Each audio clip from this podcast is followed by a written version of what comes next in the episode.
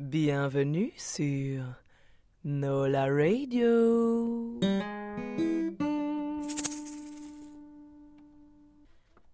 Ce soir, nous sommes en direct et en public du Shakirai de Paris. Nola Radio est là pour rendre hommage au collectif Curie Vavar qui fête ses 10 ans aujourd'hui. Pendant toute la durée du festival, Nola Radio est là pour diffuser les créations radiophoniques des artistes de Curie Vavar. À l'intérieur du Shakirai, une dizaine de points d'écoute sont équipés de radio FM et retransmettent notre émission réalisée en direct et en public. Ces points d'écoute ont été créés par les plasticiens du collectif. Zouir en fait partie. Zouir, quand est-ce que tu as intégré ce collectif Curie Vavar Bon, je suis venu pour rien cacher pour deux, trois mois. C'était mes intentions, c'est-à-dire à partir de septembre passé. Et là, je me sens piégé par la magie euh, Curie Vavar, parce que là, j'entame une année euh, avec le milieu des plasticiens. Bon, je, je, me sens bien pour la simple raison qu'il y a une synergie quand même euh, assez intéressante. Il y a un milieu multidisciplinaire où il y a beaucoup de médiums. Il y a quand même un esprit de laboratoire où il y a des gens qui bossent, qui entament des projets. Et cette démarche, ça m'a tout simplement séduit. Et euh, aujourd'hui, je me retrouve euh, complice de, de ce collectif que personnellement, j'admire beaucoup parce qu'il y, y, a une évolution parce qu'il y a trois espaces quand même sur, euh, sur Paris, et pas les moindres.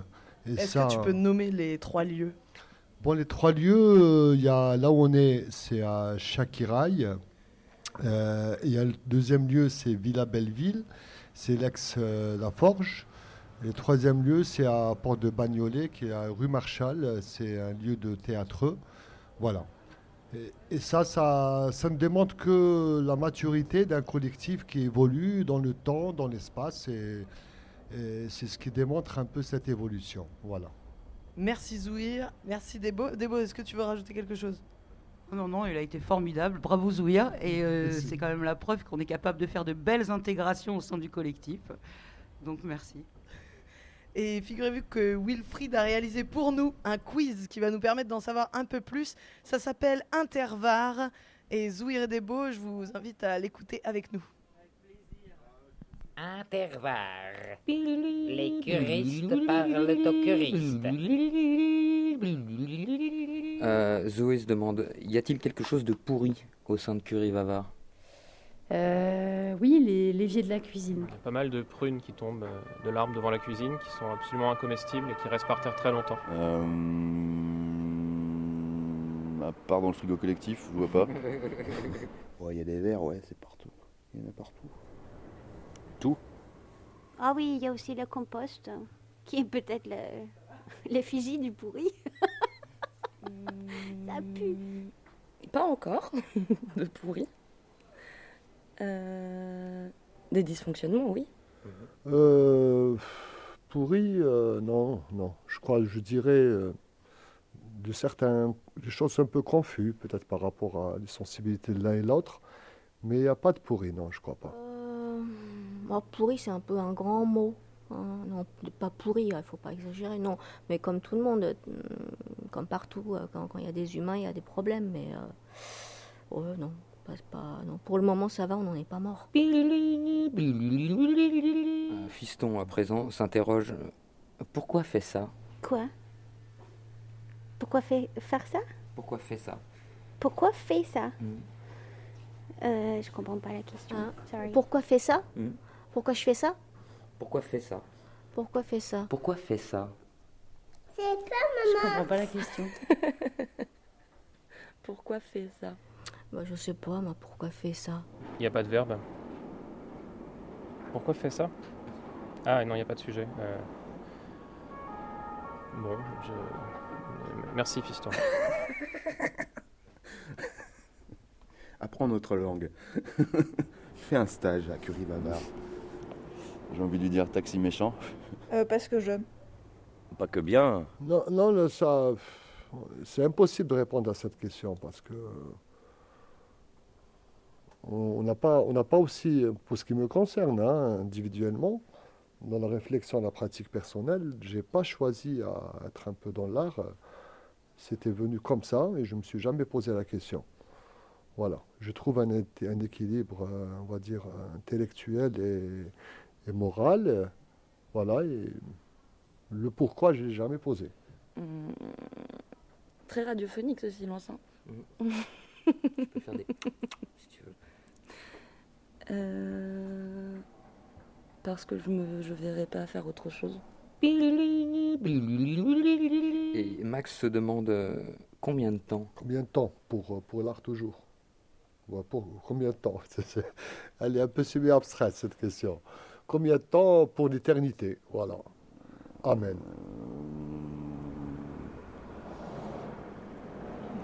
Euh, 3 Ouais. 33. Encore euh, maximum quelques jours. Non. Non. Euh, ah bah là, euh, le temps, le temps que les fleurs flétrissent. Oula, euh, à peu près. Enfin, enfin, environ quoi. C'est indéfini pour l'instant. Toute la vie.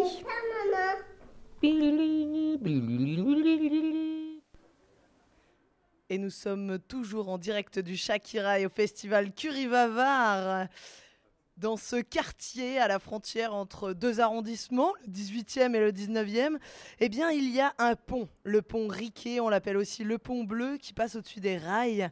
Et nous ne sommes pas implantés là par hasard parce que nous sommes dans un lieu euh, qui était un ancien vestiaire de la SNCF. Pierrot, toi-même tu sais. Et bien sur l'un de ces bâtiments que nous occupons actuellement, il y a une plaque. Une plaque gravée dans le marbre. Et le nom qu'il y a dessus, c'est Étienne Catin. Un grand poète, un grand poète cheminot. Qu'est-ce qu'il dit là-bas au fond? Je vous retransmets, il dit Étienne, Étienne, Étienne. Voilà. C'est donc, c'est donc euh, Friston pardon, qui, qui nomme euh, Étienne Catin. Il est à fond derrière son bar, il tient la buvette. Et on ne sait pas très bien si Raph tient le bout de bois ou si c'est le bout de bois qui tient Raph. Je vous laisse tout de suite avec un poète de renommée internationale, Étienne Catin. Sous les ténèbres ternées de brume et barbouillées de fumée qu'allait dissiper le petit jour, la chaussée déserte du pont Riquet paraissait souffrir des premiers froids de l'automne. Les pavés couverts de rosée gardaient les traces des véhicules de la nuit, comme de longues balafres sur un corps meurtri. Plus bas, de part et d'autre des garde-fous, s'animaient parfois des corps obscurs ou rougeoyants. Des tourbillons de vapeur s'échappaient tout à coup de gueules jusque-là obscures et muettes pour venir s'écraser contre le tablier du pont.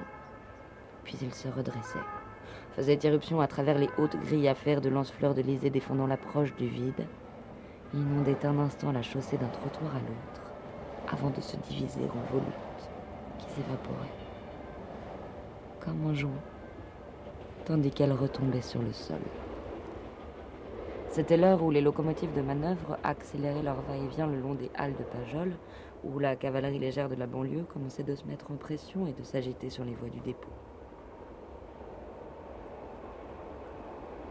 Du côté de la ville, huit feux rouges, par un groupe de deux, montaient la garde à l'entrée de la gare. Dressés perpendiculairement aux lignes devant le pont du département, ils eussent volontiers fait penser à des prunelles de fauve fixées sur leur proie. Plus loin, les rails reflétaient confusément les faisceaux d'autres feux rouges cachés par les tabliers et les voûtes des ponts. Le long des voies principales, les bâtiments du dépôt, masses sombres piquées de lumière, s'alignaient parmi les locomotives immobiles, fumantes ou froides. Parfois, les machines s'arrêtaient de tout sauter, leurs purgeurs de siffler, les rames cessaient de cahoter, les freins de grincer, les tampons de se heurter l'un après l'autre le long du même convoi dont le coucou venait de s'immobiliser devant un signal à l'arrêt. On entendait alors monter de l'atelier le martèlement d'un compresseur auquel s'ajoutait la complainte uniforme et grinçante d'un tour à roue. En faisant volte-face sur le pont pour porter son regard au loin, du côté de la banlieue, On était d'abord saisi par la multitude des feux qui émaillaient le secteur de plus en plus large du dépôt, des voies et des raccordements desservant les usines et les entrepôts avoisinants. Les blancs étaient les plus nombreux, mais quelconques, sans éclat de simple clarté qui se diffusait dans tous sens pour guider les âmes à terre. Ces deux couleurs, au contraire, dardaient tous leurs faisceaux dans la même direction parallèle au vent les rouges isolés ou par deux, violents, sanglants, et qui seraient devenus des yeux terrifiants si, au lieu de les apercevoir de loin, à travers les grilles du pont, on les avait vus surgir quelque part devant soi. Cantonnés aux zones latérales, ainsi que des subalternes dans ce cortège lumineux, les violets faisaient figure de parents pauvres, mais les verts resplendissaient comme de vivantes émeraudes, signaux de la voie libre et des larges espaces à dévorer. Lorsque l'œil s'était accoutumé à cette débauche de couleurs, il distinguait une succession d'ombres des tas de charbon, des cubes de briquettes, la masse trapue du toboggan et, au-delà des lueurs de la ville, énorme, se dessinant à peine sur le ciel du nord, le gazomètre de la Villette. Tout autour, Paris s'éveillait. Du pont, on embrassait les mornes quartiers de l'Est encore engourdis d'un sommeil tardif et troublés par le grondement des trains et les coups de sifflet brefs ou répétés, nerveux ou plaintifs, se répandant de tranchée à tranchée, de viaduc à viaduc, tout autour de la ville. Quelques heures plus tard, l'éclat des feux aurait disparu sous le flux du grand jour. Les bruits des locomotives et des trains auraient fondu dans la rumeur de la cité. Mais pour l'instant, la vie se concentrer encore là-dessous, sur un plan inférieur, à quelques pieds plus bas que le niveau des rues.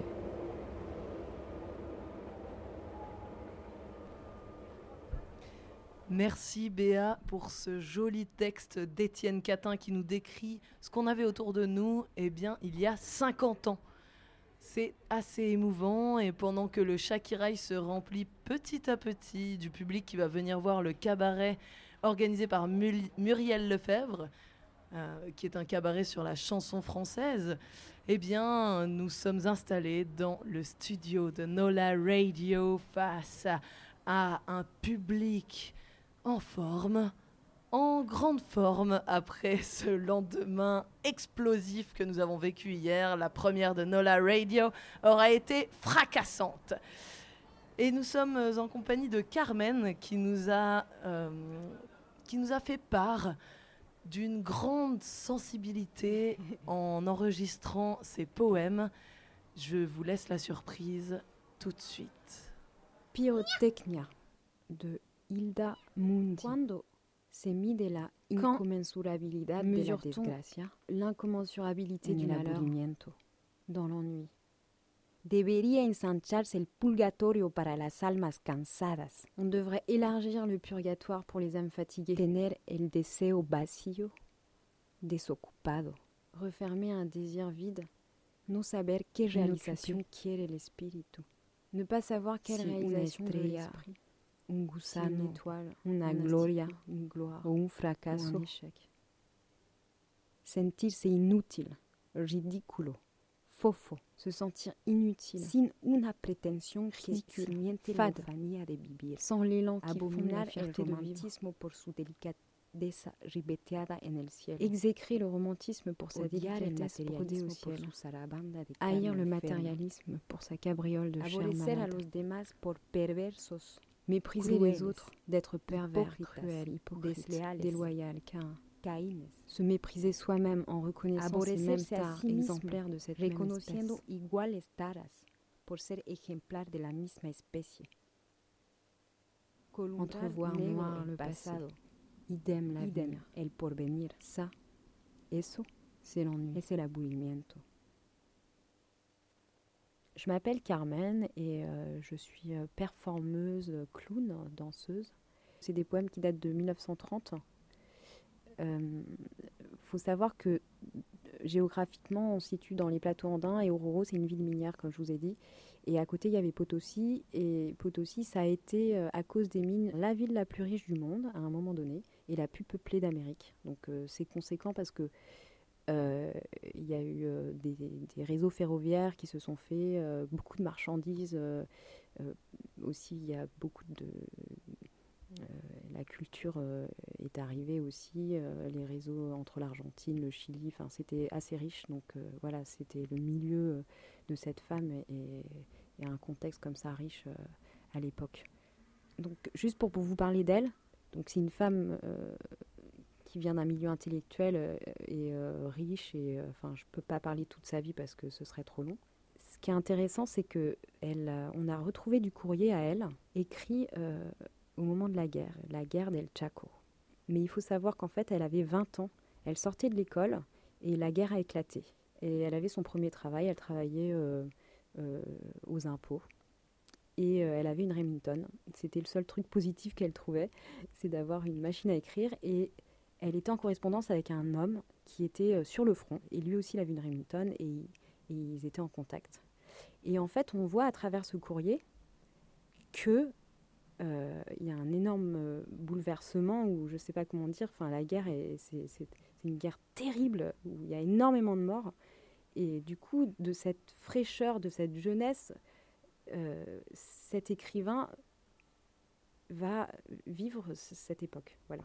Et du coup, on voit à travers les lettres comment, comment elle mûrit, en fait, comment elle se transforme. Et du coup, voilà. Et en fait, euh, ce qui, me touche énormément, c'est, je ne sais pas si on peut en avoir conscience, mais voilà, c'est cet épisode de guerre qui, transforme cet artiste.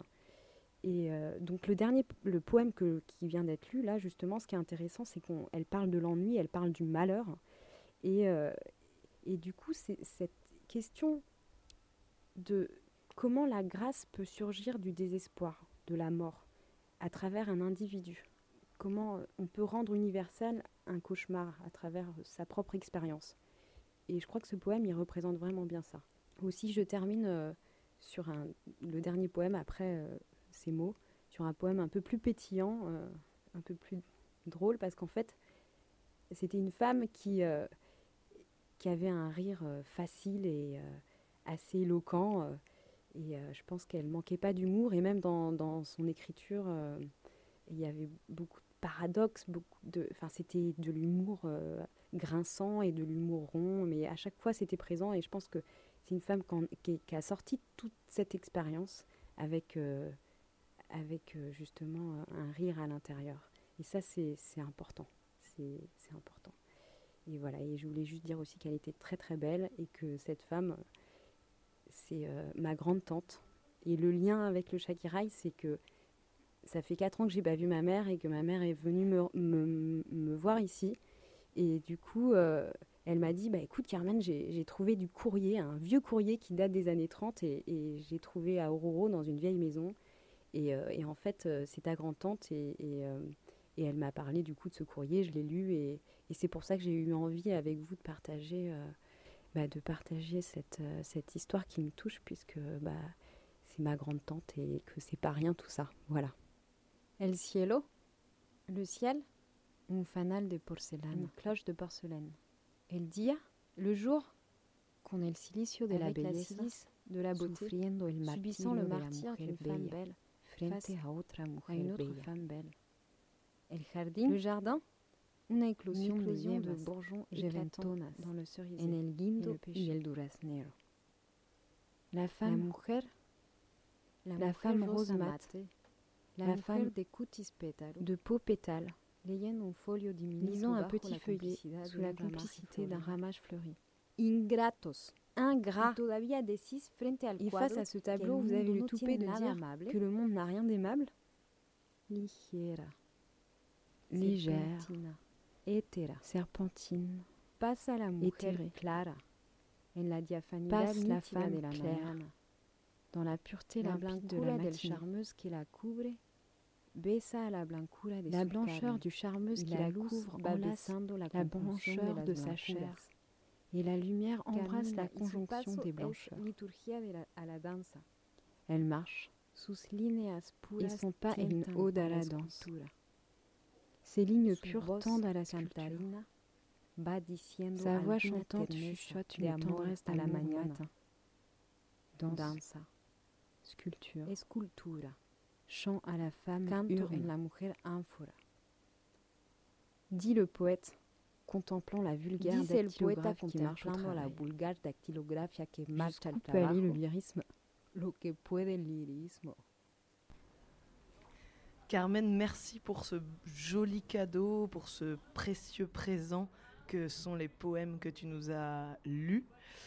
Est-ce que euh, tu pourrais, euh, pour moi, parce qu'il faut savoir que quand Carmen est arrivée sur le plateau, nous avons d'abord été subjugués par sa magnifique présence, sa robe, sa posture de corps et également son cri, son cri de motivation, son cri d'échauffement. Carmen, est-ce que tu peux nous l'offrir? Oui.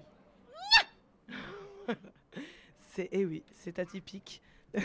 Et Carmen, est-ce que tu peux nous expliquer euh, qui était cette personne, qui était cette poétesse, qui était ta grande tante?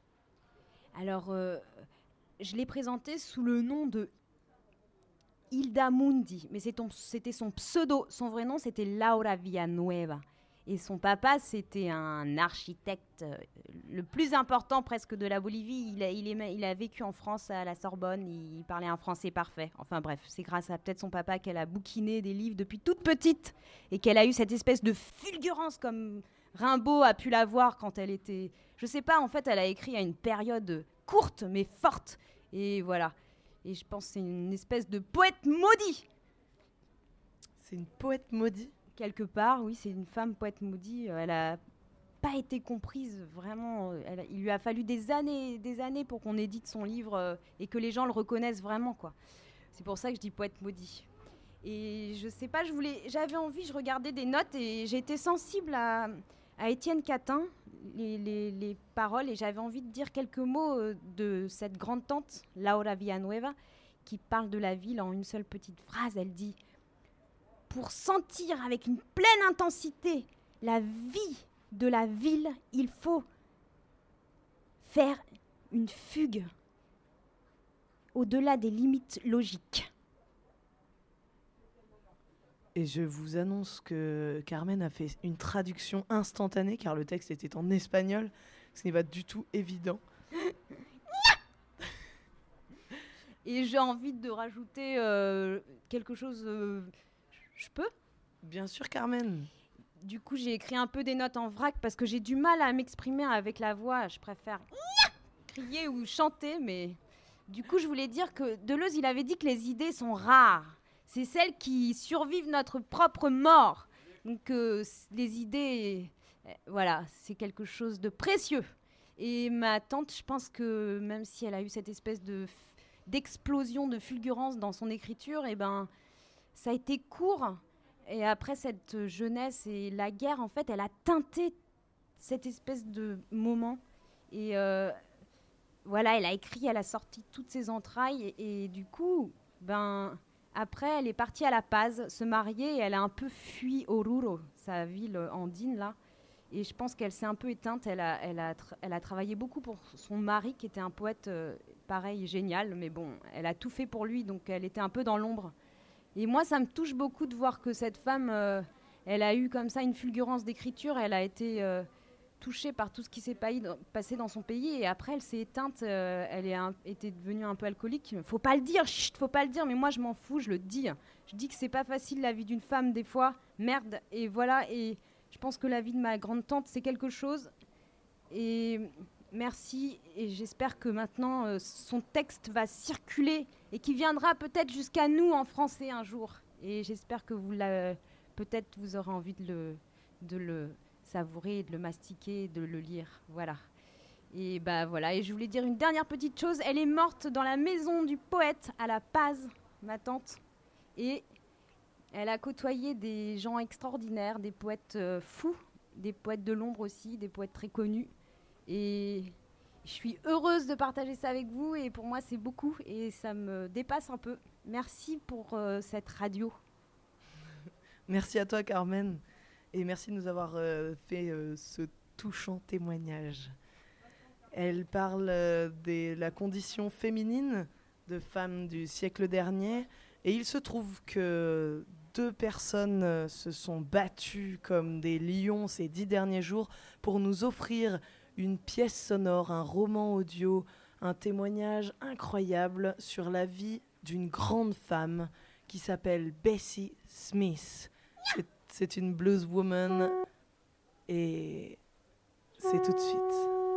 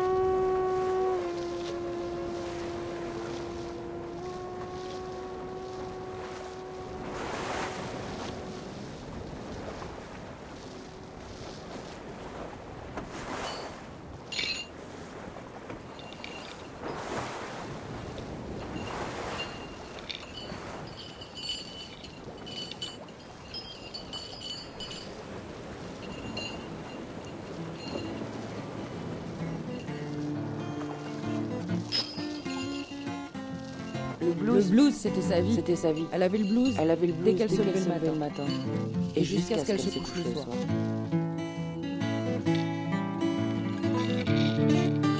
C'est de l'impératrice du blues dont on parle ce soir sur Nola Radio.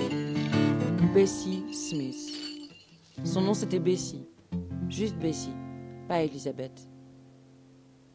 Elle portait Evening in Paris, un parfum capiteux à la mode des années 20.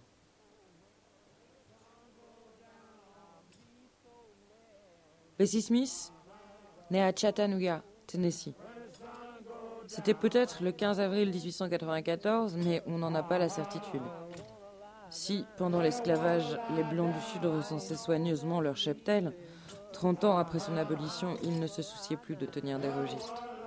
Alors, quand un enfant naissait dans une maisonnée noire, celui de la famille qui savait écrire, ou à défaut un voisin plus instruit, inscrivait son nom dans le bon livre de la famille, la Bible, qui faisait office de registre de naissance.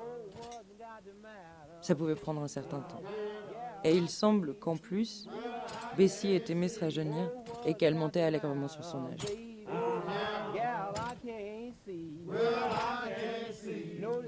Dire qu'elle naquit dans la pauvreté est un euphémisme. D'ailleurs, à ce degré, on parlerait plus volontiers de misère. Son père, William, était ouvrier.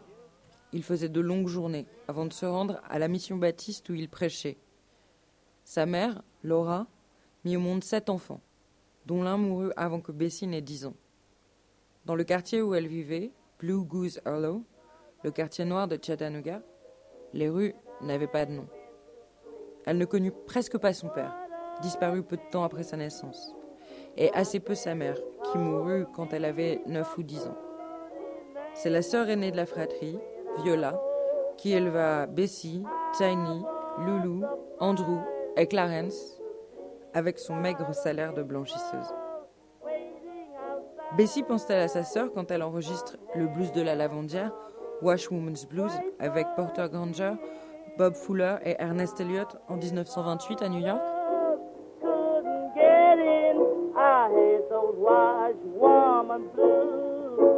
I hate to miss because I love my honey.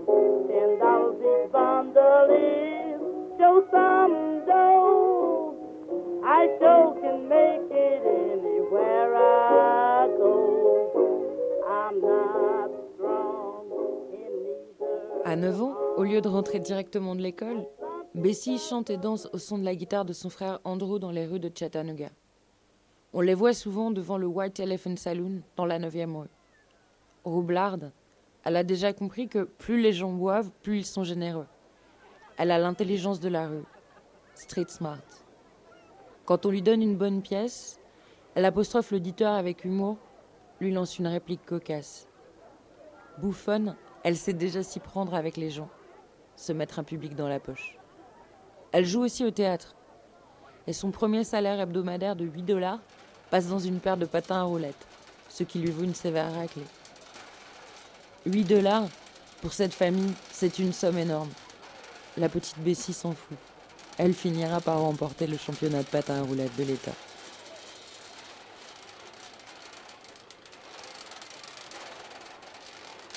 À l'époque, des troupes de vaudeville sillonnent le sud et même parfois le nord des États-Unis, proposant des divertissements populaires où se mêlent musique, danse et comique.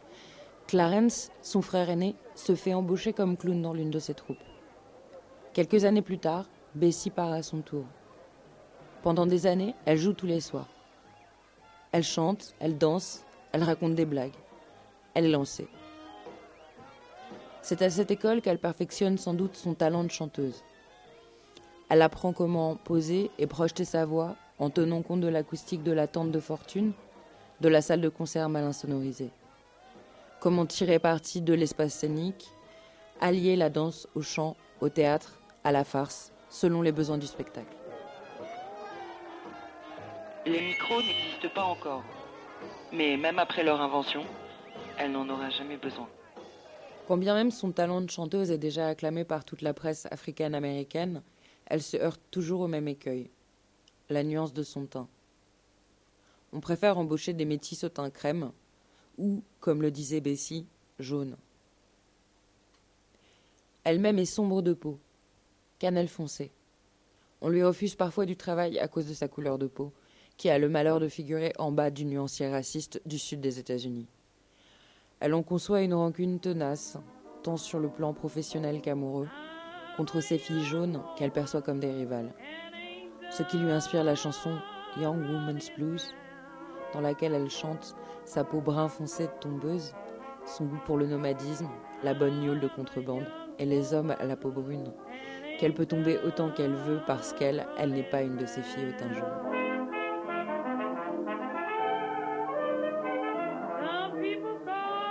Mama Bessie n'est pas belle selon les canons de l'époque, mais elle rayonne. Elle est grande et voluptueuse, avec un visage ouvert, des pommettes saillantes, un vaste sourire et d'immenses yeux rieurs. Elle est drôle, et c'est de notoriété publique une grande gueule. Gourmande, elle aime la cuisine du Sud, les tripes, les pieds de cochon, et elle picole sec. Il lui arrive d'annuler des dates pour soigner une gueule de bois particulièrement récalcitrante. Dans la chanson Gimme a Pigfoot, littéralement File-moi un pied de cochon, elle donne sa voix à Anna Brown, formidable mama de Harlem qui trouve le pianiste franchement inadéquat et réclame, à corps et à cri, du gin, un joint et un pied de cochon avant d'enjoindre l'Assemblée à bouger son fessier, de chim chim chim, jusqu'à ce que le jour se lève. Bessie est Anna Brown. Elle dit exactement ce qu'elle pense. Elle jouit du présent. Elle est invincible.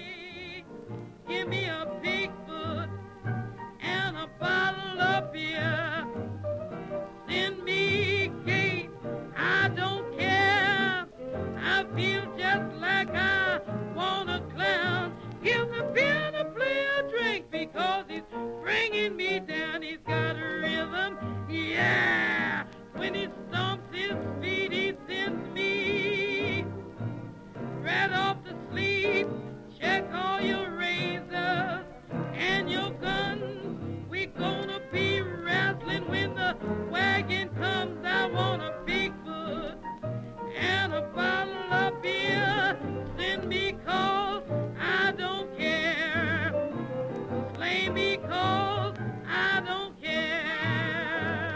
C'est une époque de bouleversement sociologique et les femmes africaines américaines libres qui fuient la misère du Sud pour mettre à profit leur talent de chanteuse, découverts au temple ou à l'église, sont l'objet d'une réprobation bien réelle de la part de leur communauté bien pensante.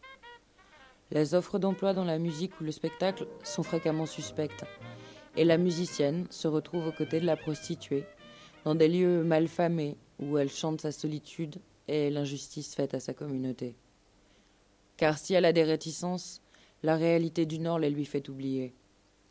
Il est extrêmement difficile de se loger dans un milieu qui profite de la ségrégation pour imposer des loyers exorbitants et remiser la population africaine-américaine dans des quartiers réservés à cet effet.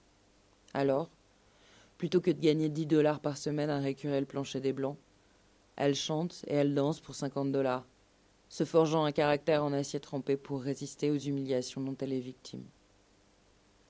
Par le partage des lieux et de l'ambiance de mœurs relâchées, on finit par la confondre avec celle qu'elle côtoie.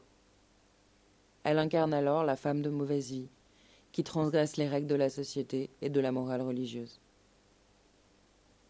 Leith Wiper, qui dirigeait leur ferme à Newark, voit Bessie Smith sur scène à cette époque dans un club d'Atlanta. C'était juste une adolescente et il était évident qu'elle ne savait pas quelle artiste elle était. Elle ne savait pas s'habiller, elle chantait en tenue de ville, mais elle était tellement douée qu'elle pouvait enfoncer n'importe qui sur scène. Elle ne gagnait que 10 dollars par semaine, mais les gens lui jetaient de l'argent sur scène et les machinistes ramassaient 3 ou 4 dollars pour elle après chaque représentation. 1920, c'est la prohibition. Il devient interdit de fabriquer, de transporter et de vendre de l'alcool. Bessie, ce qu'elle aime, c'est l'agnole, le moonshine. L'alcool qu'on fait chez soi, un drôle de bourbon artisanal fabriqué au clair de lune, qu'on boit au goulot dans de grands pots, un peu plus haut que des pots de confiture. La loi sur la prohibition ne doit pas changer grand-chose à ses habitudes. C'est l'époque des speakeasy, ces bistrots clandestins aménagés dans une arrière-salle, avec un comptoir escamotable, où l'on joue aux cartes en écoutant du blues, entre gens de bonne compagnie et de mauvais gens. Au hasard de ces tournées, y chante parfois avec les copains.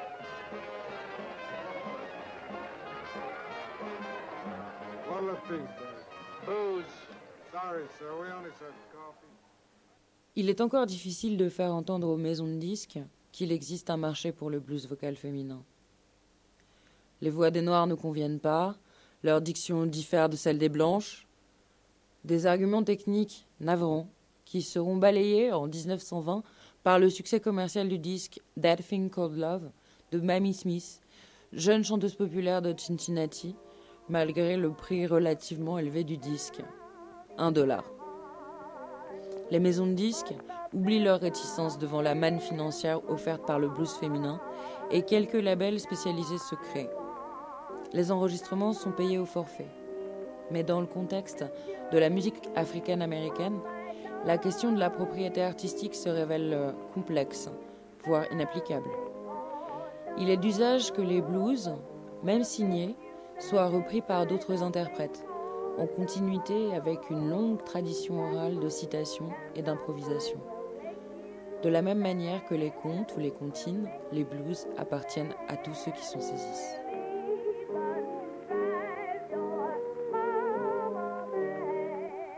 C'est en 1923 que Bessie Smith enregistre pour la première fois, pour Columbia, son sublime Downhearted Blues. Frank Walker, qui travaillait chez Columbia à la tête du label Race, se souvient d'une débutante tout à fait gauche. On lui aurait donné dans les 17 ans. Grande, grosse, morte de peur. Une catastrophe. Mais tout ça, on l'oubliait dès qu'on l'entendait chanter. Parce que quand Bessie chantait le blues, c'était vraiment du blues. Le blues, c'était sa vie. Elle avait le blues dès qu'elle se levait le matin et jusqu'à ce qu'elle se couche le soir. Les raisons qui rendent cet enregistrement si tardif, il a quand même fallu attendre trois ans après l'avènement du blues vocal féminin avant qu'un disque de Bessie soit enregistré, sont multiples. Elle était toujours en tournée par Mons et par Vaux, et il était sans doute un peu difficile de la trouver. Mais on raconte aussi qu'après une première audition, Fred Hager, du label Hockey, avait renvoyé la chanteuse en disant Trop grossière. Faisait-il allusion au fait qu'elle s'était écriée au beau milieu d'une chanson? Attendez, faut que j'aille cracher. Ou bien à la teneur du texte I wish I could shimmy like Sister Kate. Littéralement, j'aimerais bien savoir remuer du popotin comme ma sœur Kate. Quoi qu'il en soit, 1923 marque le début d'une longue collaboration avec Columbia pour lequel elle enregistre 160 morceaux. Essentiellement des blues classiques, dont plusieurs textes de sa composition, et aussi quelques chansons populaires issues du répertoire du vaudeville. Dans l'ensemble, les chansons de Bessie Smith ont le blues.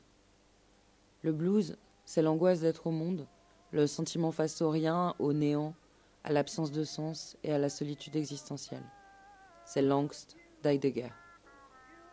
Elle raconte, pêle-mêle, les plaisirs et surtout les déceptions de l'amour, la fête, la danse, l'alcool, la dèche, le voyage, la musique. Ici, elle plaint l'impuissance masculine dans You've Been a Good Old Wagon, T'étais une bonne vieille charrette, et proclame la puissance du désir féminin en décrivant ses exigences sexuelles dans Do Your Duty, Fais ton devoir.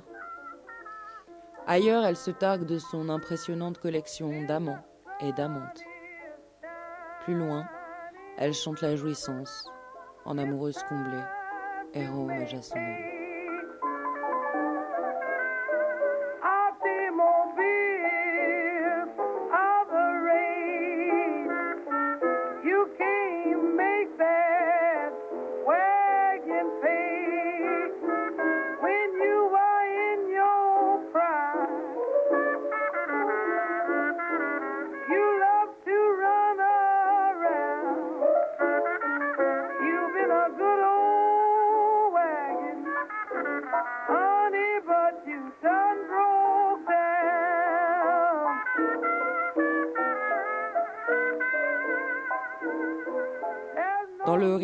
De Bessie Smith, il y a aussi une bonne cinquantaine de titres à l'humour grinçant, absurde ou franchement grivois. Citons Mean Old Bedbugs Blues, le blues de ces foutues punaises de lit, dont le texte, cocasse, nous décrit des punaises de lit, grandes comme des ânes, qui boivent du poison anti-punaise, puis repiquent, hilar, le malheureux possesseur du matelas infesté.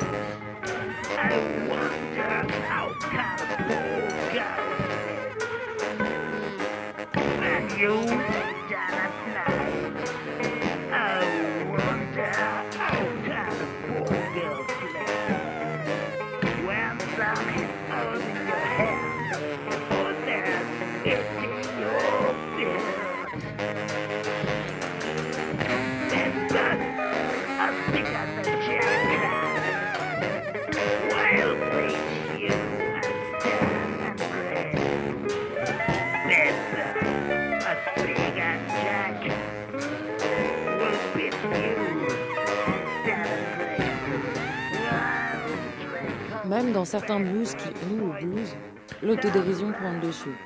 Comme dans Thinking Blues, le blues de la gamberge, où la narratrice se réveille, seule et accablée, cherche en vain à retrouver ses divers éléments de vêtements dans ce qu'on imagine être un sacré bordel, se prend les pieds dans le rocking chair et finit par engueuler le chat. En grande prêtresse du blues, elle propose ailleurs une lecture inédite de la Bible dans Preaching the Blues, le prêche du blues. Elle chante que c'est un péché que de piquer le jume d'une autre, parce que les femmes, il faut comprendre les africaines-américaines, ont déjà la vie assez dure. On vient au speakeasy écouter et voir le blues comme on irait au culte païen du familier, de l'intime. Les difficultés, les chagrins, les questionnements exposés ici traverse toute la communauté. La cérémonie est-elle un rite cathartique pendant lequel on revit et on comprend, on ressaisit ensemble pour s'en débarrasser dans un superbe éclat de rire. Un rire de résistance.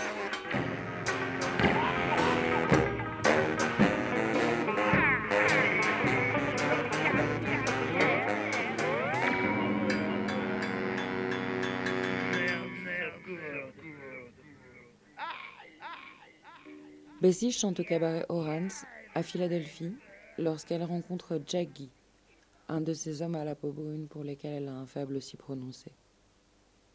Jamais la violence de l'expression coup de foudre ne convainc mieux. Le soir où ils sortent enfin en tête à tête, une fusillade éclate dans la rue. Une balle perdue manque de tuer Jack, qui passe les cinq semaines suivantes à l'hôpital. Bessie passe le voir tous les jours. À la fin du séjour de Jack à l'hôpital, ils sont irrémédiablement amoureux. Bessie s'installe chez Jack illico. S'en suivra une cohabitation puis un mariage houleux entre Jack, le gardien de nuit quasi analphabète, et Bessie, la star ascendante. Il s'improvise protecteur, et un jour où il accompagne Bessie négocier un contrat, le ton monte.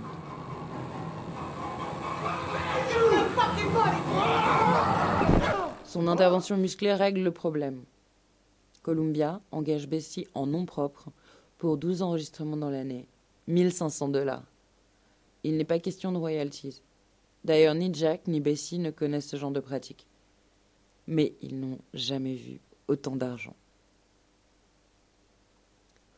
Longtemps, Jack s'amuse à faire les comptes, fasciné sans doute par l'extravagance des sommes. Bessie, elle, est décrite comme un curieux mélange de pingrerie et de générosité. Elle pouvait aussi bien refuser de payer une danseuse contre qui elle avait une dent que dépenser sans compter pour payer la caution d'un ami ou ses soins à l'hôpital.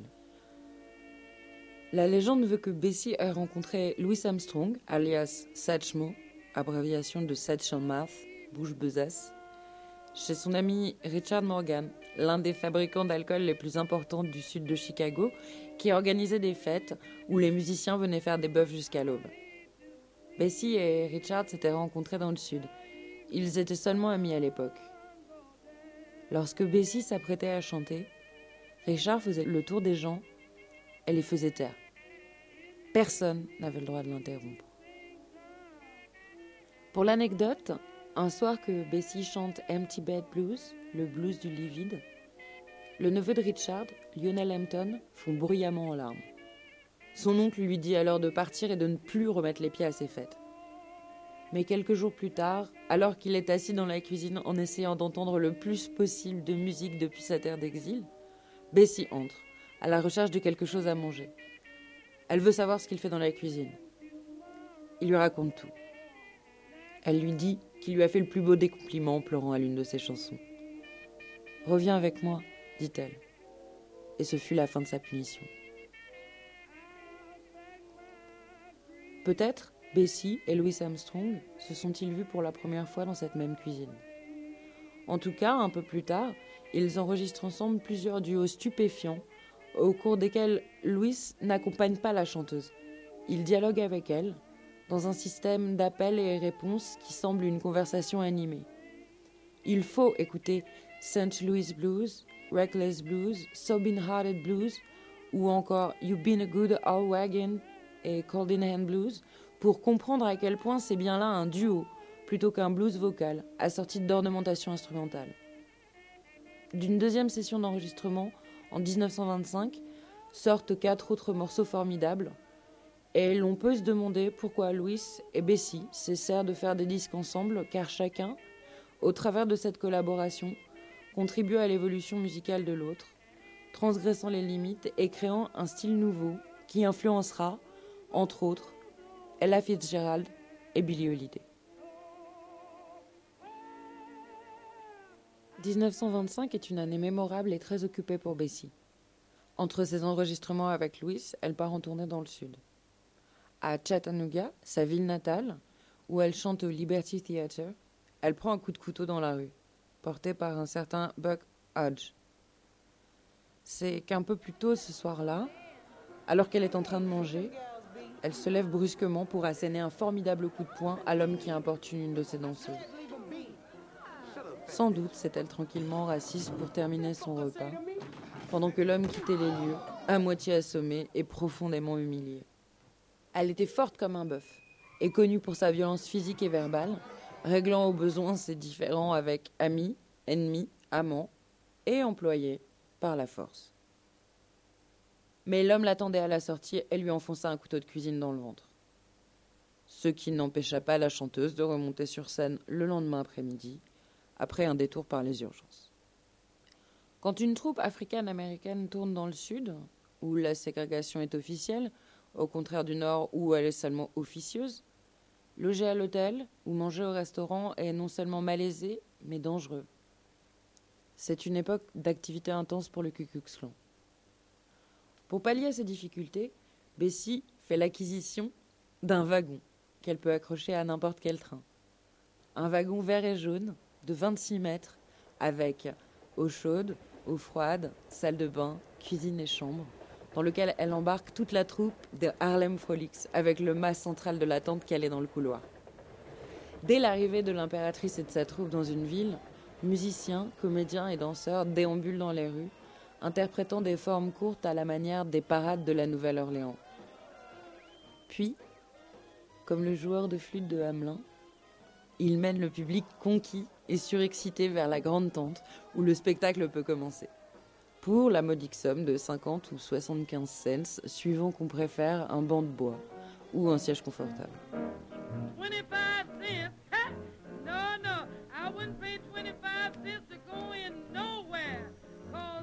Une nuit d'été 1927, en Caroline du Nord. Le spectacle bat son plein quand des ombres blanches et pointues se glissent autour du chapiteau et commencent à retirer, un par un, les piquets de la tente. Un musicien les aperçoit et prévient Bessie, qui demande aux accessoiristes de sortir avec elle. Dès qu'ils voient les cagoules, ils font marche arrière. Pas Bessie. Elle s'avance.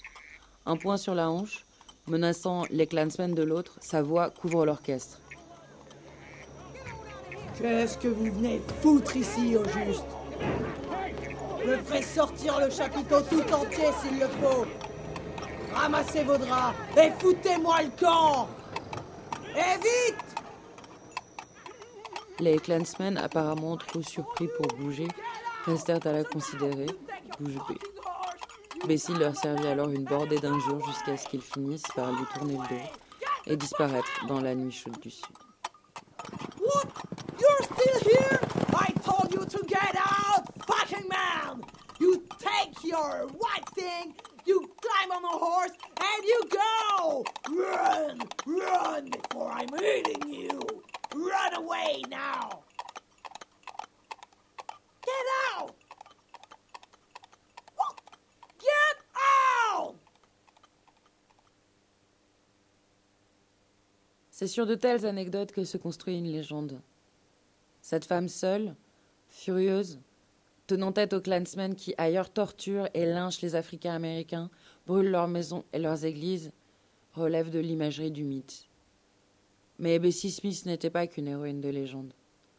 C'était une femme puissante, entière et déterminée, hissée à bout de voix hors de la misère. Mais de nombreuses chansons écrites de sa main témoignent de sa mélancolie face à son éternelle errance et de sa quête d'un foyer, d'un homme et peut-être d'une famille qu'elle n'a jamais vraiment trouvée. Son mariage avec Jack Guy se délite. Il ne vient plus la voir au spectacle, seulement quand il a besoin d'argent. Il joue. Elle boit. Il la retrouve au lit avec une de ses danseuses. Lui aussi, d'ailleurs, lui fait des infidélités. C'est pourtant dans cette atmosphère mouvementée qu'elle décide d'adopter Snooks, alors âgé de 6 ans. Elle le connaît depuis qu'il est tout petit. Sa mère est la nièce de l'une de ses danseuses. Elle confie Snooks à Bessie parce qu'elle n'a pas assez d'argent pour l'élever. Snooks devient alors Jackie Jr. Bessie fait venir ses sœurs, Loulou, Tiny et Viola, qui devra s'occuper de lui pendant ses tournées. Elle loue deux maisons voisines pour elle et leur famille. Mais pour Jack Guy, le coup est rude. Il ne veut partager ni Bessie ni son argent. C'est le début d'une période de coups bas, de scènes et de bagarres, dont le point d'orgue sera la découverte par Bessie de la liaison de Jack avec la pire rivale qui soit. Gertrude Sanders, métisse au teint clair, aux cheveux lisses et à la voix ténue. Las, Bessie lui abandonne Jack. Mais elle a le blues, vraiment. Son homme l'a quittée. Et la maison de Philadelphie, malgré tous ses efforts, ne sera pas devenue le foyer accueillant dont elle rêvait. Quant à Jackie Jr., pour des raisons difficiles à démêler, il est kidnappé par son père adoptif, récupéré par les services sociaux et placé dans une famille d'accueil. Et Bessie n'arrive pas à regagner la garde de l'enfant. Bientôt, elle doit se débarrasser de son wagon vert et jaune et accepter que son salaire soit réduit de moitié. Les effets de la Grande Dépression, combinés à la révolution qui s'opère dans le monde du spectacle à l'arrivée du cinéma parlant, ont changé la donne. En 1931, la maison de disques Columbia lui signifie son congé. Au lieu des douze titres prévus dans son contrat, elle n'en enregistre que huit et reprend la route pour une tournée qui l'emmènera à Chicago, puis dans les petites villes de l'Alabama et de la Louisiane, de février à l'été 1932.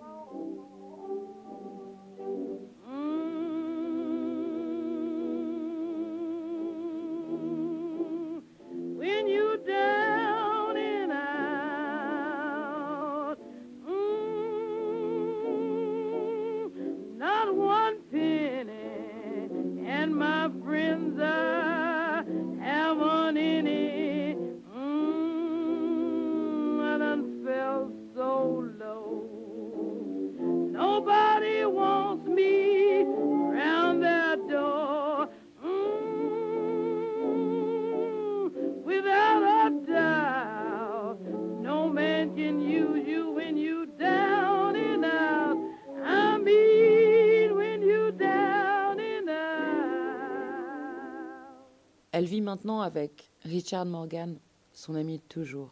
Vous savez, celui qui, lors des fêtes qu'il organisait, interdisait à quiconque de parler lorsque Bessie chantait.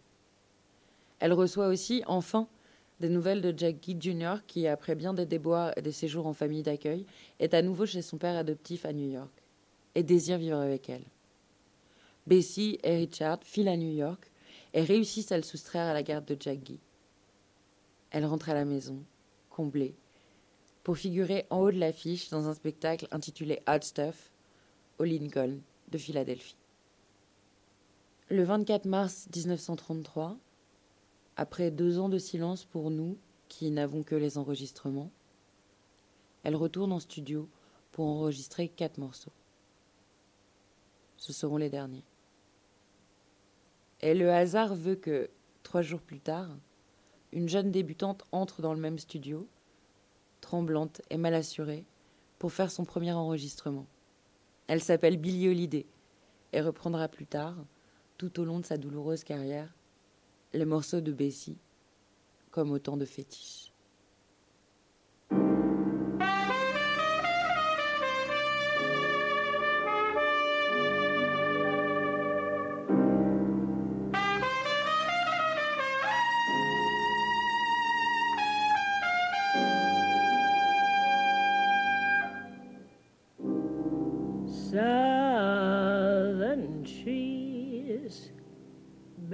strange.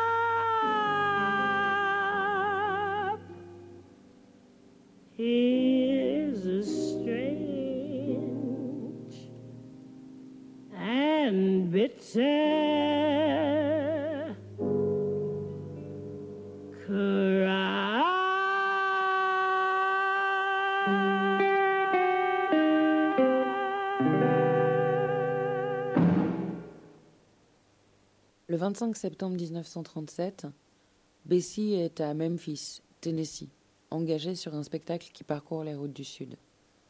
Il est environ une heure du matin et le prochain spectacle doit débuter le lendemain à Darling, Mississippi, une petite ville à une vingtaine de kilomètres de Clarksdale, dans le même état.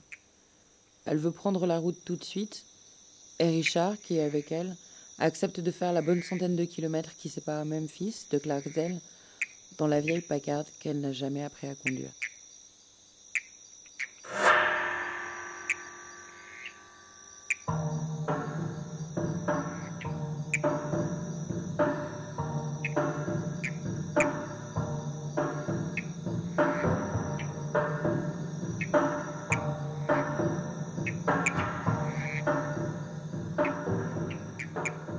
C'est une belle nuit chaude du sud où l'on roule vitres ouvertes. Bessie somnole dans la voiture, le bras posé sur la fenêtre.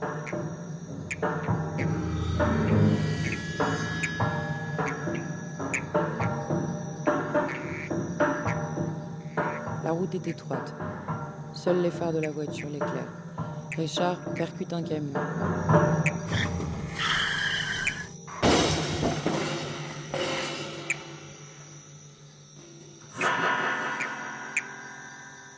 Bessie a le bras quasiment arraché par la violence du choc, qui la propulse hors de la voiture, sur la chaussée. Elle a de la peine à respirer, trop mal pour parler. Elle saigne abondamment. Le chauffeur du camion part à Clarksdale chercher une ambulance. Richard reste auprès de Bessie, impuissant. Arrive alors une voiture conduite par un médecin. Il ausculte Bessie et décide que l'ambulance se fait par trop attendre. Son état est extrêmement critique et il faut la transporter d'urgence à l'hôpital.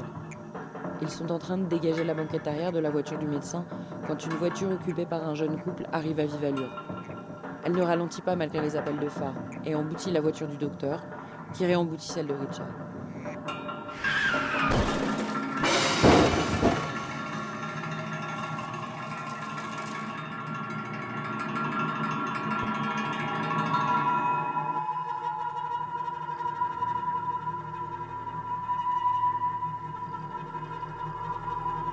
Quelque temps après, deux ambulances arrivent sur les lieux. L'une, dépêchée par le conducteur du camion, appartient à une compagnie africaine-américaine. Elle transporte enfin Bessie à l'hôpital noir de Clarksdale. Richard est avec elle. Au bloc, on l'ampute du bras. On essaye tout ce qu'on peut pour la sauver, à une époque où il n'existe pas de bondus. Bessie, exsangue, n'ouvre toujours pas les yeux. Et puis, sans même qu'on puisse l'entendre, son cœur s'arrête. C'est fini.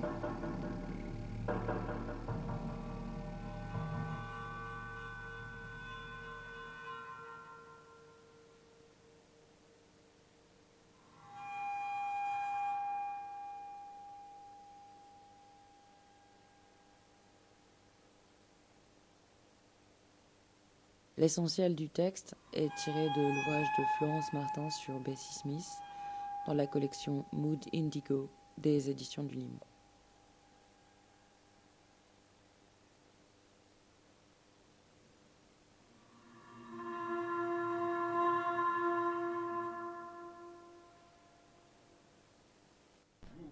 Et nous sommes toujours sur Nola Radio, en direct du Shakirai au 72 rue Riquet, dans lequel eh bien, les gens commencent à euh, monter en énergie pour aller découvrir par la suite le cabaret de chansons françaises organisé par Muriel Lefebvre et mis en cuisine par euh, Yannick.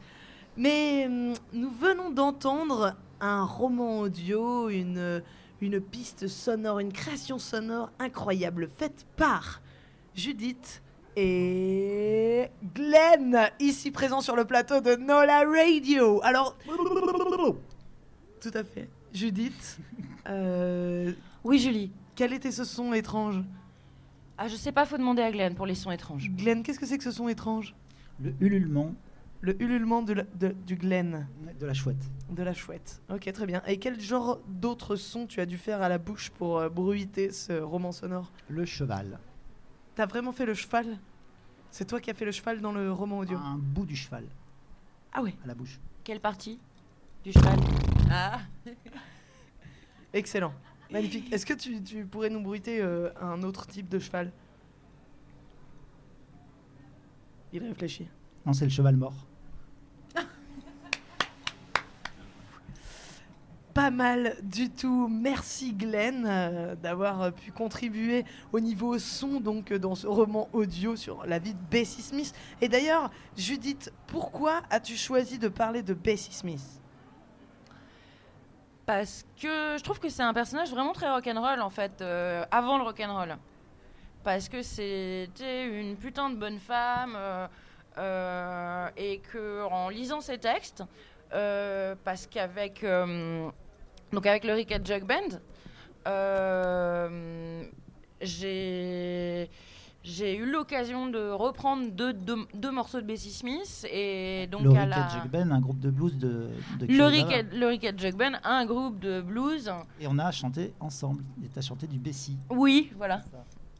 Et, euh, et du coup, j'ai traduit ces textes et euh, je l'ai trouvé drôle, vraiment, et, et paillarde et euh, étonnante, quoi. Et du coup, c'est c'est- c'est un personnage que, dont j'avais envie de parler.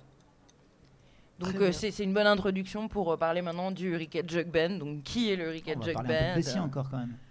Eh bien, Bessie Smith, qui est une grande blueswoman du début du siècle, a en effet elle a été l'une des premières femmes à être enregistrée, une des premières noires américaines à être enregistrée. Elle a, on va pas refaire sa vie, on vient de l'entendre. Mais euh, il y a un petit truc assez drôle quand Judith parle. Je ne sais pas, chers auditeurs, si vous entendez des cliquetis, ce ne sont pas les instruments de Glenn, ce sont bel et bien les boucles d'oreilles de Judith. À chaque fois qu'elle remue la tête, elle envoie un petit son. Merci Judith pour l'accompagnement sonore. Et du coup, on a enregistré dans la cave, euh, dans l'atelier Diane, qui est un- quelqu'un qui travaille sur les vélos. Et on était dans un décor de vélo, de, casse de vélo. C'était assez chouette. Et effectivement, à chaque prise de son de la voix de Judith, on a commencé par ça. Il fallait enlever les Les boucles d'oreilles. Boucles d'oreilles. Les boucles d'oreilles. On a d'ailleurs ensuite enregistré dans une bibliothèque, euh, puis dans une chambre, puis dans un bureau. Enfin voilà, c'est l'épopée de euh, ce roman audio sur la vie de Bessie Smith. Et vous m'avez dit tout à l'heure que vous aviez chanté, euh, vous avez joué dans le Rick and Jug Band. Qu'est-ce que c'est? Le Rick and Jug Band, c'est un trio de blues on- qui répète au Shakirai. Euh, François, guitare, euh, guitariste et chanteur, euh, fait partie de Curivara depuis super longtemps. Et euh, Il est en train d'arriver. Il avait son solo de chansons de blues et, il a invité. euh, tiens, bah le voilà justement. François, Michel. Bravo Bonsoir. Bonsoir François. Il vient de nous rejoindre en footing euh, sur le plateau de Nola Radio devant une foule euh, ahurie. Stupéfaite. Stupéfaite, pardon. Endormi. Et du coup, euh, Mathieu euh, arrive avec sa contrebasse. J'étais avec lui à boire un café. On arrive au Shakirai pour répéter et on, se rencontre avec François. Et après, voilà. Et après, euh, vous avez mené des concerts euh, un peu partout en France, est-ce que, est-ce que je crois? Eh bah oui, oui, oui. Du coup, ouais, on fait pas mal de concerts, hein, puisqu'on doit en être à peut-être 120 ou 140 en deux ans. Puisque comme j'expliquais hier, on s'est créé euh, pour le festival Curie Vavard il y a deux ans. Donc si c'est les 10 ans de Curie Vavard, c'est les deux ans du Rick and Jug Band. Joyeux anniversaire, Rick et Jack Band. Thank you. Et, en donc- fait, Rick and Jack Band, peut-être qu'on pourrait en entendre un bout. Il se trouve que nous avons un technicien incroyable. Il s'appelle Ludo, c'est le réalisateur de cette émission. On lui envoie un grand merci et il va nous passer un morceau du Ricky Jack Band. Tout de suite.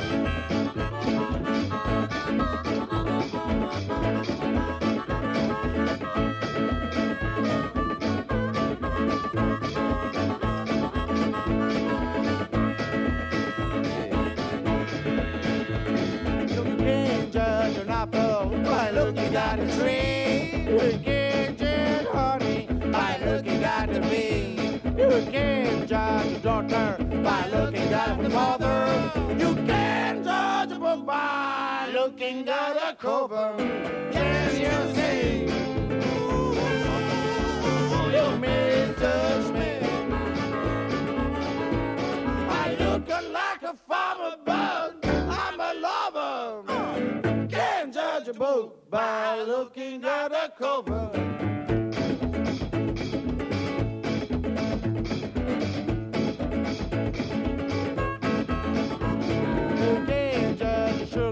By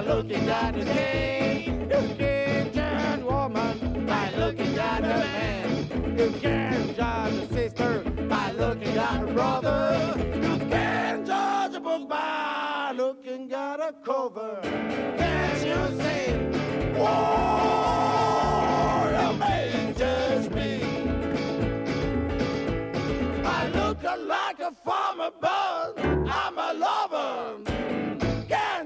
Book by looking at a cover.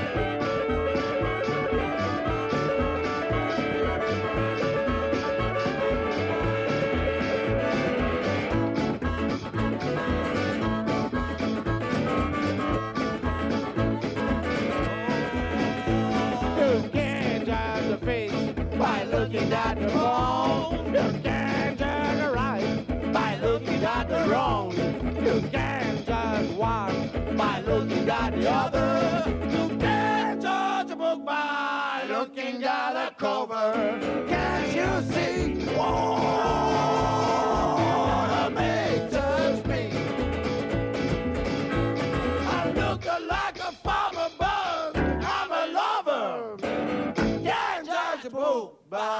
looking at the cover.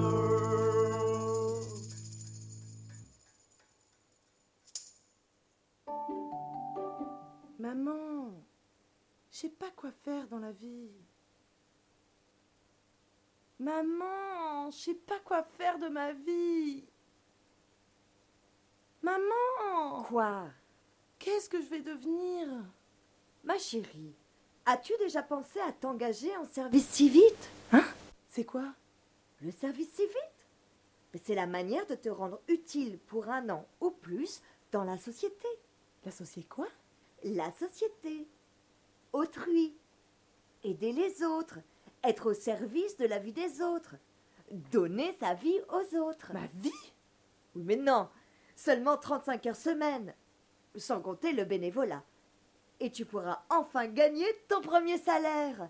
500 euros Par semaine Mais non, par mois. Comme ça, tu pourras rester habité chez nous, tes parents, plus longtemps. Alors, quand est-ce que tu signes?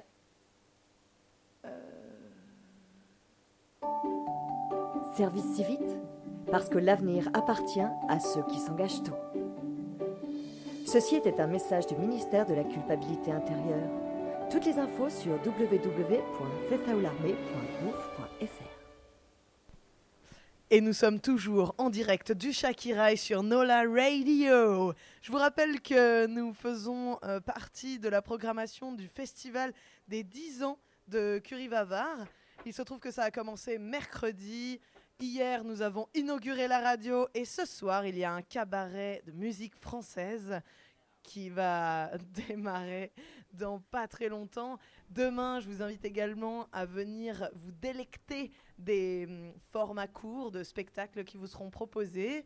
Nous serons toujours là avec Nola Radio de 19h à 21h et ensuite s'en suivront des concerts incroyables et des personnalités de marque qui viendront nous voir en live sur le plateau. Et ici même, nous avons euh, deux énergumènes, euh, trois, que dis-je. L'un vient de se faufiler à quatre pattes dans le studio. Il s'agit de Fiston, Hello. Freestone Hey. et Alex. Euh, Alex est en train d'installer euh, son atelier dans le studio. On- Il s'agit d'une grande règle en métal avec euh, des petites bandes vertes fluorescentes. Et il me semble que la marque est- de sa scie circulaire est une Festool. Festool. Crea- creative. Yeah. Excuse-moi, j'ai pas bien Um, entendu Freeze. On ne jure que par Festool. Voilà, Ok, nickel. voilà, donc euh, c'est un, un projet qui a vu le jour il y a une petite, euh, il y a un an peut-être à peu près. Non, moi je, je pense six mois. Donc, Vous parlez du Euh, projet que vous allez euh, jouer euh, tout de suite en live sur le plateau de Nola Radio, c'est ça? Euh, oui, on va, on va faire une introduction pour, vous, pour essayer de, re- de, de reconstituer un peu l'ambiance dans laquelle le, le morceau a émergé. Et euh, il se trouve que euh, mon collègue ici présent euh, est, un, est, un, est quelqu'un de créatif, hein, crea- creative, Creative. people. designer, designer. Et qui travaille le bois et on, a, on a constaté ces temps-ci que la marque, la marque d'outils allemand Festool. Festool, était, était un peu revenue sur le marché et, euh, et du coup euh, bon ça, ça, nous, ça, nous a, voilà, ça nous a donné un peu l'envie d'en parler euh, musicalement. On a pu comparer cette tendance à, À Une arrivée des, des architectes dans le milieu de la menuiserie. Effectivement, en, en cette période, beaucoup de menuisiers sont des architectes reconvertis hein, qui passent Refoulés.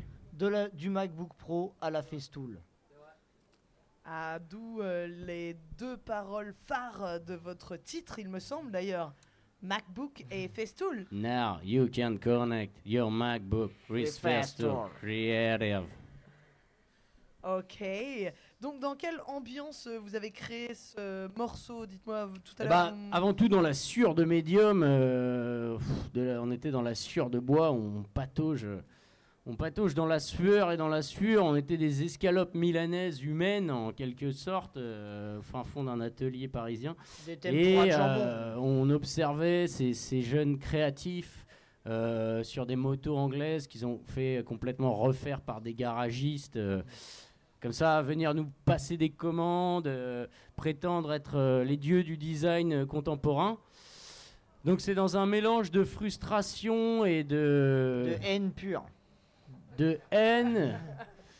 Et euh, voilà que qu'ont émergé, on va dire, les prémices de ce, de, de ce style musical. Et vous, vous travaillez euh, donc le bois directement avec du whisky et du Canada Dry que vous avez amené sur le plateau euh, aujourd'hui pour Exact, vous remettre dans l'ambiance Oui, euh, il y a aussi, on met du cidre un peu à la fin. Euh, voilà, c'est ça, c'est un cocktail qui a vu le jour aujourd'hui. euh, ça, ça inspire, on va dire. Puis ça, ça permet de, de- d'évacuer un peu la pression interne. Ah, d'accord. C'est Vous notre- avez inauguré un nouveau cocktail. C'est notre touche Now. prolo. Now. Creative. Incroyable.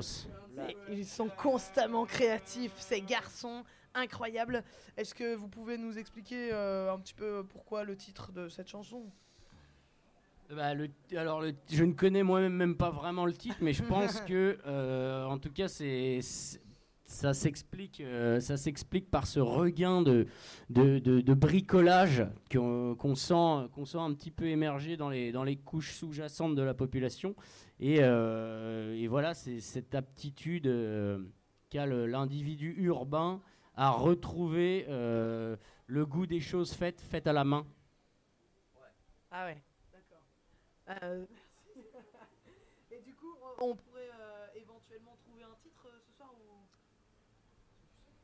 Ouais, alors euh, on avait mis techno créative, mais c'est un peu. Ah, c'est ah, c'est de la techno Ah, ok. Exact. Est-ce que est-ce- c'est exact, c'est ça Exact. Est-ce que vous êtes chaud ou vous êtes comment là? Euh, ouais, bon, on est, on est tranquillement, on a commencé gentiment à s'arsouiller euh, à base de Grant. Je pense que tu peux, tu peux brancher la machine. euh, Ouais, ouais, on peut y aller. là. Vous avez besoin d'encore un petit cocktail ou ça va? Peut-être qu'on va se lancer en allumant ce Sdare. Sdare. Sdare. Alors la traduction du zdeh Ouais, il s'agit d'un bédo, d'un joint. euh, un truc comme ça. Ok, donc après le nouveau cocktail euh, Grand Canada Dry euh, cidre et un bon zdeh, ils vont pouvoir euh, s'élancer tranquillou sur la piste musicale. Et nous allons assister à une performance incroyable. Il va continuer à produire du son en aspirant une grosse taf sur ce. Ça marche pas, ça ne fonctionne pas, attendez. Vous avez, vous avez pas travaillé la respiration continue? Euh, je crois que t'as fait tomber ta mousse, fiston. T'as un micro tout pourri maintenant. Il y avait une mousse sur le micro? Ah, il me semble. Il n'y avait pas de mousse sur le micro. Ah, excuse-moi, j'ai Ah, mon vieux, euh, vous- Sûrement vous êtes dans un état second Idéal pour faire de la menuiserie et utiliser des machines dangereuses. Allez. Et pendant que le studio euh, se remplit de fumée, Fast Joel.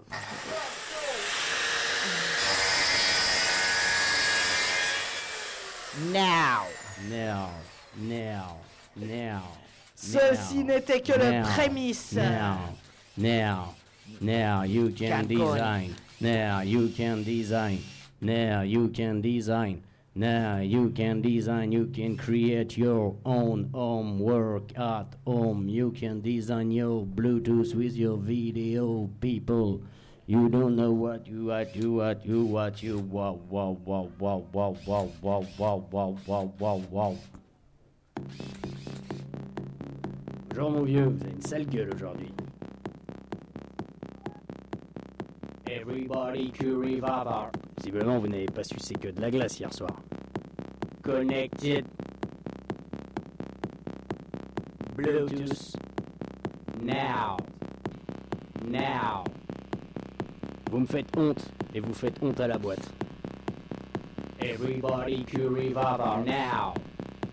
Creative. Dites-moi mon vieux, je l'ai croisé hier soir avenue de la République. Vous étiez passablement ivre, en compagnie de deux femmes, visiblement des prostituées paraguayennes. Vous avez tenu des propos incohérents, xénophobes de surcroît. J'imagine que vous ne vous en rappelez pas. Bluetooth. Creative. Vous me dégoûtez, mon vieux. Vous êtes dans un musée, pas dans le camping d'un festival techno. Un tableau, ça vous dit quelque chose? Vous avez déjà vu une photographie ou une sculpture Future. Connected. Now. Non seulement vous avez un comportement irresponsable, mais en plus vous êtes vulgaire et votre hygiène est déplorable. Visiblement, vous n'avez pas sucé que de la glace hier soir. Create, everybody creative, love the Marshall Curie, Barbara Shakira is connected. I'm blue, dabby, dabby, da, Bluetooth, Bluetooth, Bluetooth. Visiblement, vous n'avez pas sucé que de la glace hier soir. Villa Belleville, fabrication, creation, now, now. J'ai appris qu'on vous avait retiré votre permis, mon vieux. Je me tire mon chapeau. Encore une fois, vous vous distinguez par votre finesse et votre intelligence. Art. Art. Art. Vous avez une situation familiale déplorable, désagréable, à dire. Vous me faites honte. Vous me faites honte. Vous me faites honte. Et vous faites honte à la boîte.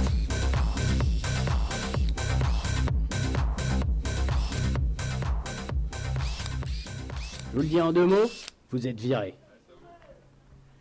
Et c'était la Techno Creative de Fiston, Alex et Tristan. Gloire à Satan. Il me semble que euh, Alex, il me semble que vous avez fait le ragondin euh, pour euh, créer ce, ce morceau. Est-ce que vous pouvez nous en faire profiter un petit peu? Qu'est-ce que ça, ça a consisté en quoi? Alors, euh, le ragondin, ce, ce serait l'aptitude euh, naturelle que j'ai à avoir une voix synthétique. Now. Eh les mecs, il y a des extras gratuits. Dire, dire, fouille ta tard, dire, dire, fouille ta tard. Dire, dire, free tata. Dire, dire, free tata. Dire, dire, dire, dire, dire. Free tata.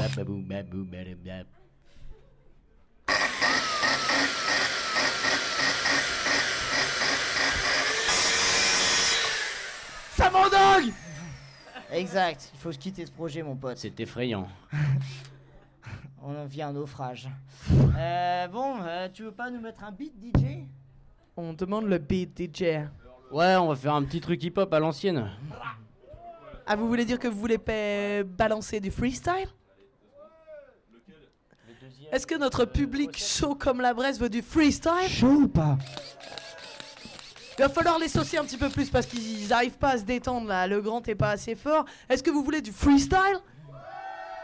Ok. Vous voulez du freestyle mécanique? Alors c'est parti pour le beat.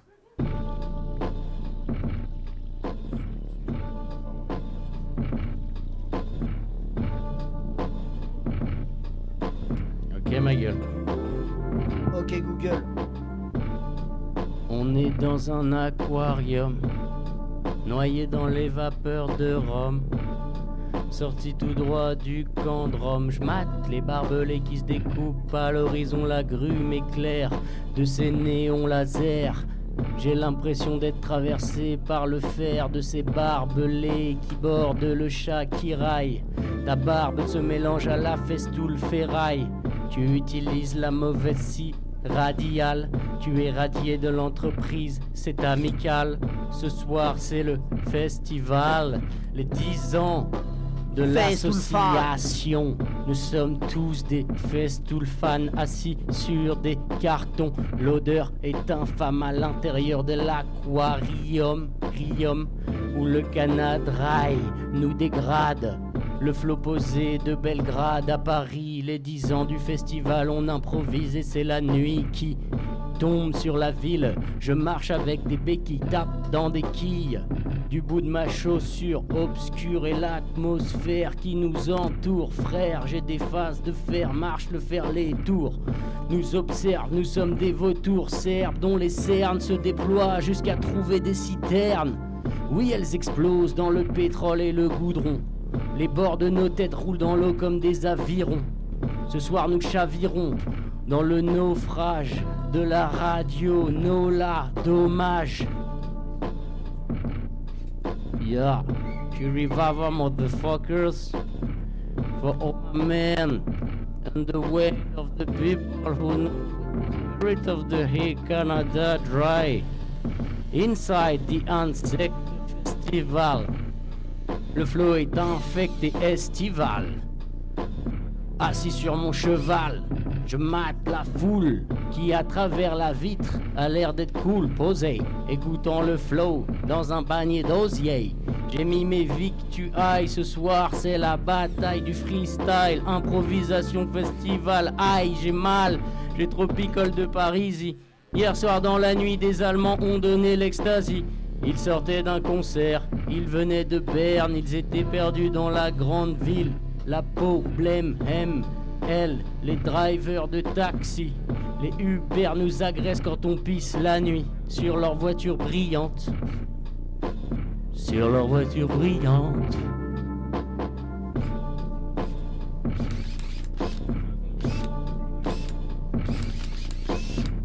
Les visseuses vicieuses dans les tympans des pantins qui rappent. Les visseuses vicieuses. Merci, fiston Et tout de suite, le Lotus d'or.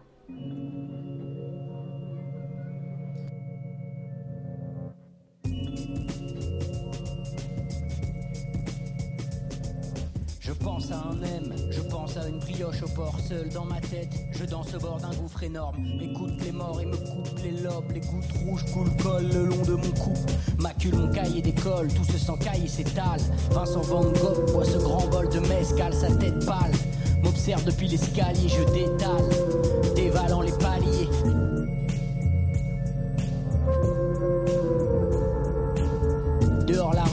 m'attire. Aspiré par le brouillard sur Triste macadamie, y a pas âme qui vive à part deux, trois inuits à la démarche furtive qui disparaissent dans la nuit. Le cliquetis électrique d'un néon dans l'ombre vacille, visible à l'horizon. Navigation placide vers la cible attractive, véritable phare émergeant du calme plat. La barque glisse, corps enseveli sans hélice. Les avirons se dilatent, libérant de plates rames, arrachant le macadam bordé par les platanes. Corde attachée à la mare, finalement je fais face à cette immense façade qui semble ornée de calamars. Pousse la porte dans un tintement de clochette. Une fumée blanche se répand sur la moquette. Des dragons de plâtre attendent immobiles sur le comptoir de marbre, gardien de la salle vide.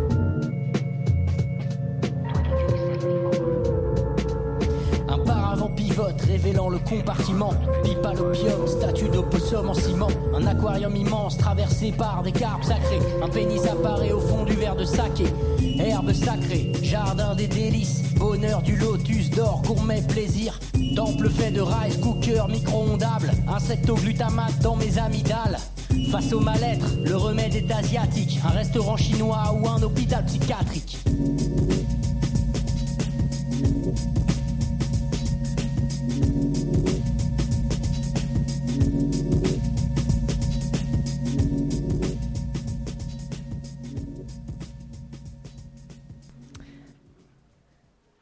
Et c'est sur ce lotus d'or que nous allons rendre l'antenne de Nola Radio. Je tenais tout particulièrement à remercier euh, mes derniers intervenants, Alex Fiston et Freestone, d'être venus sur le plateau.